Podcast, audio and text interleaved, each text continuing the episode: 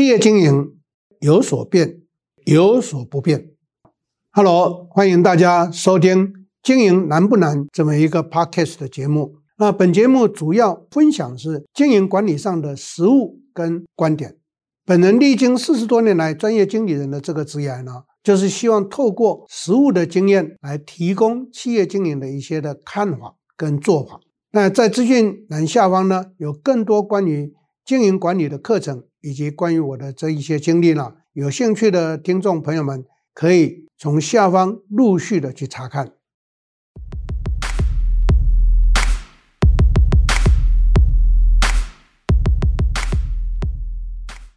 大家好，我是 Richard 陈同学，欢迎大家再一次的收听我们 Podcast 的时间。在今天要跟各位来谈的。啊，这是我自己很有兴趣。我常常在 CEO 班跟学员来谈这一些的话题，那就是从历史学经营管理。我是一个啊，虽然我有两个非常重要的高学历的学位了，一个是主攻法学跟劳动经济，一个是学行销跟企管，但是我在高中的时候对历史就非常有兴趣。台湾很少人像我这样花这么多年的时间。几乎花掉我六十年的时间在研究中外的历史。像最近有一部电影，它一上演，我就抽空去看，那叫拿破仑。我在上课常常举他的例子。为什么我会对历史这么有兴趣？我相信在座各位喜欢历史的人都会学过这一句话：“见古知今，历史会重演。”哎，这个一句话导致很真诚的、很真实的。或许你会觉得说，真的是这样的吗？哎呀，我可以跟各位报告。我之所以迷历史迷成这样，就是因为我印证太多次了。真的见古知今，从历史学经营管理。今天我选择这个主题，就是要来谈这一项。好，那不吊各位胃口了。为什么建股资金这么的重要？那我就举一些历史上值得我们用在现在的。所以跟各位报告，很多的情境没有时代的差异。建股资金，再白话一点，告诉我们这一句话。会发生的事情就是会再发生，这就是管理学上所谓的墨菲定律。当那个要件齐全的时候，它就会出现。你们可以在 Google 上面找墨菲定律。我今天没时间跟各位详谈这个，但是有一部电影，各位想看，或许你也看过，你在里头就会有那个叫做星际效应。在这部电影里面呢，就谈到了墨菲，他女儿名字他就把它命名为墨菲。OK，我再拉回到我们的主题。为什么要跟各位来谈从历史学经营？我们就得从古时候谈起。各位想想看，春秋战国时代那个时候的王朝是周朝，可是为什么我们在念历史都念春秋战国，都没有把周朝放在眼里？因为从西周到东周，周朝的末年呢，已经没落了，已经变成被架空，空有那一个王朝的存在，皇帝的存在，可是呢，他已经没有办法去控制了。各位朋友们，这一种现象在日本有没有重演？有，日本的幕府体制就是把天皇架空，幕府掌握政权，一直到明治维新才把幕府削藩下来，然后明治天皇才重掌政权。因为他看到幕府的腐败，幕府的争权夺利，幕府的一党独大，所以明治天皇重掌政权之后，让日本现代化。可是，在春秋战国时代，大家在争权力，大家在争土地，所以春秋战国就彼此打来打去的。所以在中国的历史上，历经过这一段时间几百年，从来没有让一个国家能够平稳下来。很可惜，到了秦统一了，本来从念历史，我坦白告诉各位，我们不要把秦始皇看得太坏。秦始皇，我们称他是暴政，没有错。史学家把他写得很坏，没有错。可是各位知道吗？整治道路、建立运河的是谁？把文字统一的是谁？各位，这一些都是历史上被史官写得很糟糕的国家领导人的功劳。哎，当然，他治理国政非常的严苛，所以我们称他叫做暴政。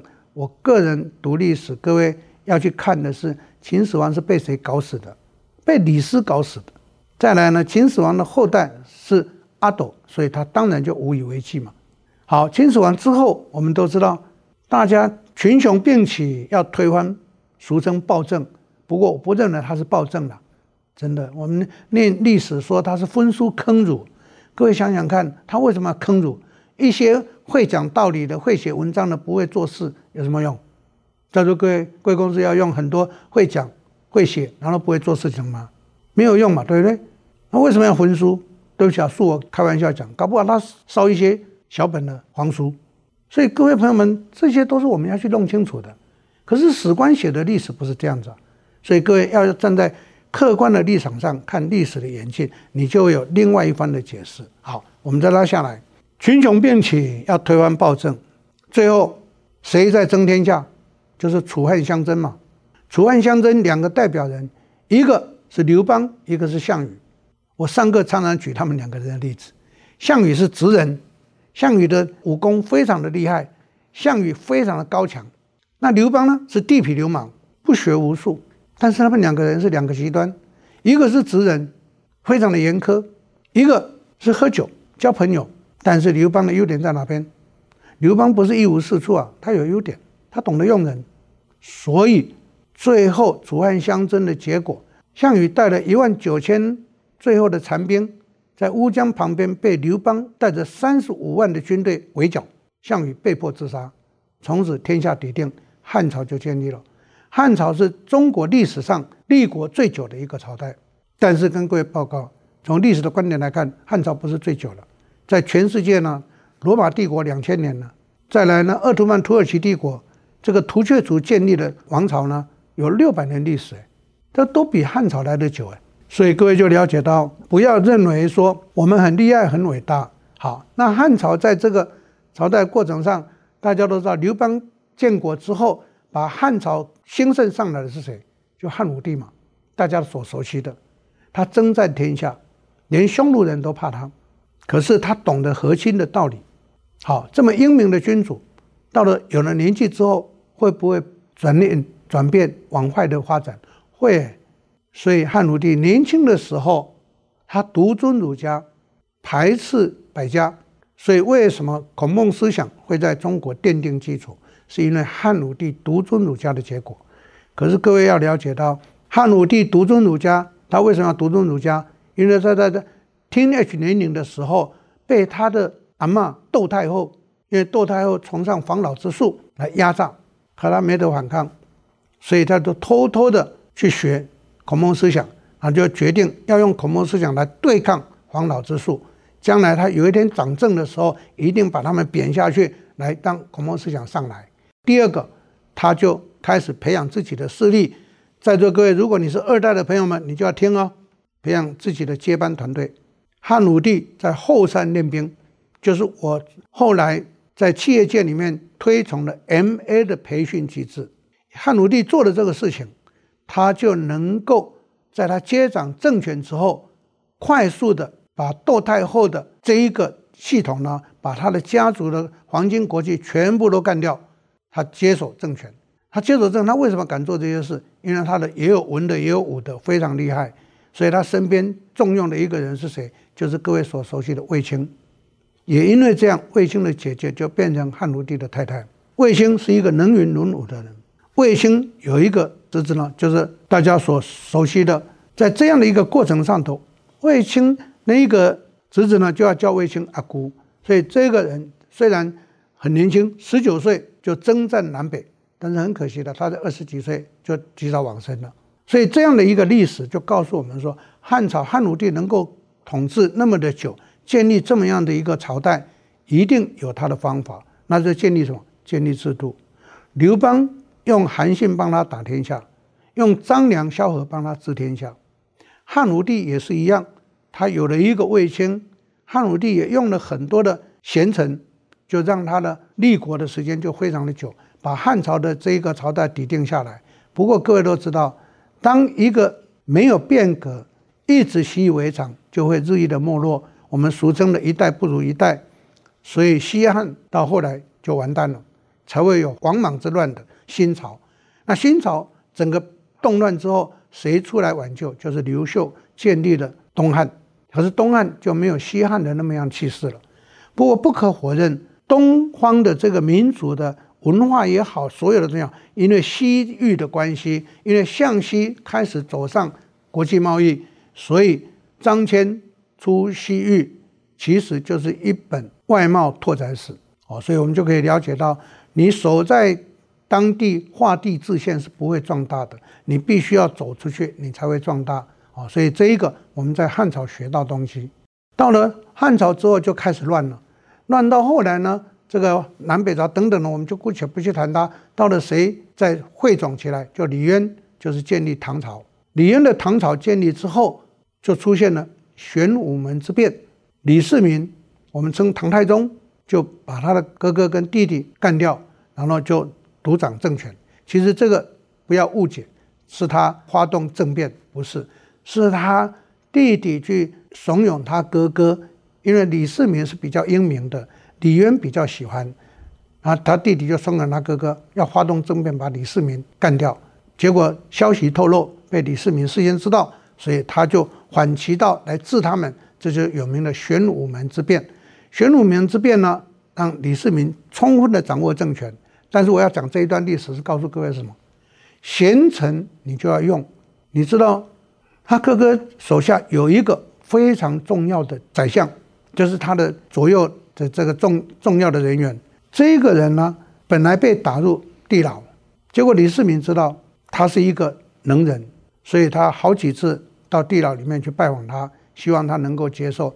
结果那个人跟他讲：“我是你哥哥的重要的谋士，所以我不可能帮你。”李世民跟他讲了一句话：“你帮我哥哥太子要接王位，是不是要接李氏王朝？”他说：“对。”我说：“好，那现在李氏王朝是不是你应该要帮忙？”结果这个人没听清楚，他说是，就因为这样被李世民重用了。这个变成是唐太宗的重要的大臣，他辅佐唐太宗掌政的时代治理的非常非常的好。所以各位就告诉我们了，制度的整建用对人很重要。所以从历史要学这个。在唐朝的末年就发生一个问题，什么问题？安史之乱，对不对？安禄山这么安史之乱？安史之乱产生了谁？产生了武则天。好，武则天掌政之后，各位历史又把武则天写得很坏，所以我发现呢，中国的这些史官呢，实在是见不得女性掌政啊，就把武则天想得太不好了。其实跟各位报告，我们现在的姓氏大权是在武则天建立的，我们现在的科举制度是在武则天建立的，武则天手上建立了非常非常多的东西。但是史官没有把它好好的发挥，却是把它往坏的讲很多。所以呢，为什么我今天跟各位谈从历史学经营管理？你去看看，对的被人家错误的包装跟描述就变成不对。今天我要利用这个机会让各位了解这些的运作。好，再过来就一直跳到什么？跳到明朝，因为时间上关系，我不可能跟各位历朝历代讲得很细，将来有时间再慢慢来拆解。谈到明朝，明朝为什么是中国败亡的开始？其实中国的败亡是从宋朝开始，但是各位可能要知道，宋朝很有钱，它是当时全世界的第一富有的国家。可是富有会不会让国力很强？不会。北宋被金打到变成南宋，南宋还被金打到灭亡，对不对？所以这就代表什么？当一个企业有钱的时候，就会忘了他要好好的去治理，让国力强大。宋朝的军火工业非常强，可是当老百姓没有心打仗，当军队没有心打仗，你军械再厉害也没有用，所以宋朝就是这样败亡的。到明朝的时候呢，跟各位报告，朱元璋对不对？朱元璋没有不对，他也是出身自平民，但是朱元璋拿下天下之后，他做了一件不对的事情。在座各位经营者、各位主管，你一定要切记。朱元璋干了一件不对的事情，他把他的帮他打天下的功臣全部都杀掉，跟刘邦不一样。刘邦是重用，朱元璋是全部都杀掉。他诛杀他的重要左右手的功臣，诛杀九族，杀了四十九万人。我从历史的角度观点来看，朱元璋干了一件大坏事，所以明朝从此以后就没落。从此以后，明朝没有贤明的君子出现，所以明朝的历任。君王都没有很好，结果朱元璋建立了朝代，本来想要传给他儿子，结果儿子早逝，变成应该传给孙子，叫做建成帝。结果他的二儿子篡位，就是建立明成祖，明成祖篡位成功之后，就把都城从南京迁到北京。哦，所以各位就可以了解到这样的一个历史上的一个变化是值得我们去注意的。那明成祖掌握政权之后，他当然要追杀他的侄子嘛，这就是造成有名的郑和下西洋。顺便跟各位报告，郑和是阿拉伯人，不要以为郑和是中国人，错，他是阿拉伯人。但是因为阿拉伯靠航海，各位都知道，阿拉伯在靠近地中海靠航海上来的，所以呢。明成祖知道，就把他从云南，因为他移民到云南，把他云南请到北京，然后拜托他到漳州跟泉州去造船，然后建船队去追杀建成帝。那建成帝的下落到底如何？这是一个历史上的谜，我们今天就不且不谈它。导致他的这个动作，让信奉伊斯兰教的郑和呢，就开始带着六十几艘船往南走。到今天的菲律宾，今天的马来西亚的马六甲，今天的印尼，所以印尼跟马来西亚的伊斯兰教是郑和带下去的。本来印尼它是一个佛教国家，但是因为郑和的关系，就变成为今天的伊斯兰教为主。所以各位就了解，这一切都是历史上我们应该要清楚的。那郑和的团队到哪些地方去？到了印度，到了非洲的东岸、肯亚等等这些地方。所以这些地方都有什么？都有中国人的后裔的血统，啊，所以这是一段历史让大家了解。那因为这样子跟什么有关系？就跟郑成功有关系。郑成功他就打着护着建成帝的旗号反清复明。郑成功一度打到南京，但是后来挫败，回到厦门。厦门又开始没有弄得很好，就到金门，再移到澎湖，才后来进入到这个府城。所以在这个过程上呢，我们就可以看。有很多英明的人都可以把他主政时候的做得很好，但是常常会出现后继乏力。后期华丽就怎么样？第一个，有建制度的可以延续很久，像刘邦；没有建制度的就只能到他手上就结束，像郑成功。明成祖手上完成了很重要的永乐大典，这是百科全书啊。可是明成祖之后也就消失了，所以明朝就完全没了。所以我们就可以清楚的知道这件事情。好，到了清朝的时代，顺治很英明，康熙也不错。康熙传到了雍正，我们姑且不讲他们太子是怎么争位的。到雍正，啊，我他特别谈雍正是雍正是一个案例。雍正英不英明？英明。雍正勤不勤劳？勤劳。那雍正有没有活了很久？没有。所以当喜欢抓权的人，寿命都不久。所以在座各位老板、各位主管，记住这一句话：你不要大权一把抓，你活不久的啦。雍正实在是勤政啊，他有没有爱民有待查核。可是他因为勤政，所以死得很早。他每天批奏折可以批到晚上两三点，每一个字都看。在座各位老板、各位主管，你有没有所有的事情掌握在手上？什么事情都要请示过你？学我吧，什么事都不要管，公司就会很好。你制度比较重要嘛，你把整个经营计划弄出来比较重要嘛。像汉武帝为什么会派张骞出使西域？历史上写出使，其实告诉各位，不是去做国际贸易。他为什么要派苏武牧羊？为什么到大漠去？因为他要和亲，他要结合，叫策略联盟。各位就了解，这些都是经营上的一些方法。所以今天跟各位选这个主题呢，几个重点扼要的，从历史上的重要典故跟大家做一个分享啊。其实不是要跟各位谈整部的历史，啊，那三千多年讲不完的啦。导师举几个重点案例，让各位呢静下心来思考思考。你是雍正吗？会早死，不要了。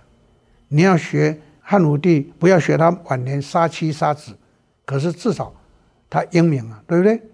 所以在座各位要懂得这一些的运作，我相信我们企业的经营就不会太坏。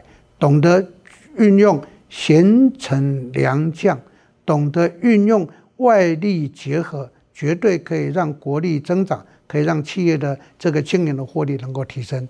这是今天这一个主题呢，跟大家分享的一个关键重点，希望能够带给大家一些帮助跟参考。谢谢大家的收听，我们下一次再会，谢谢。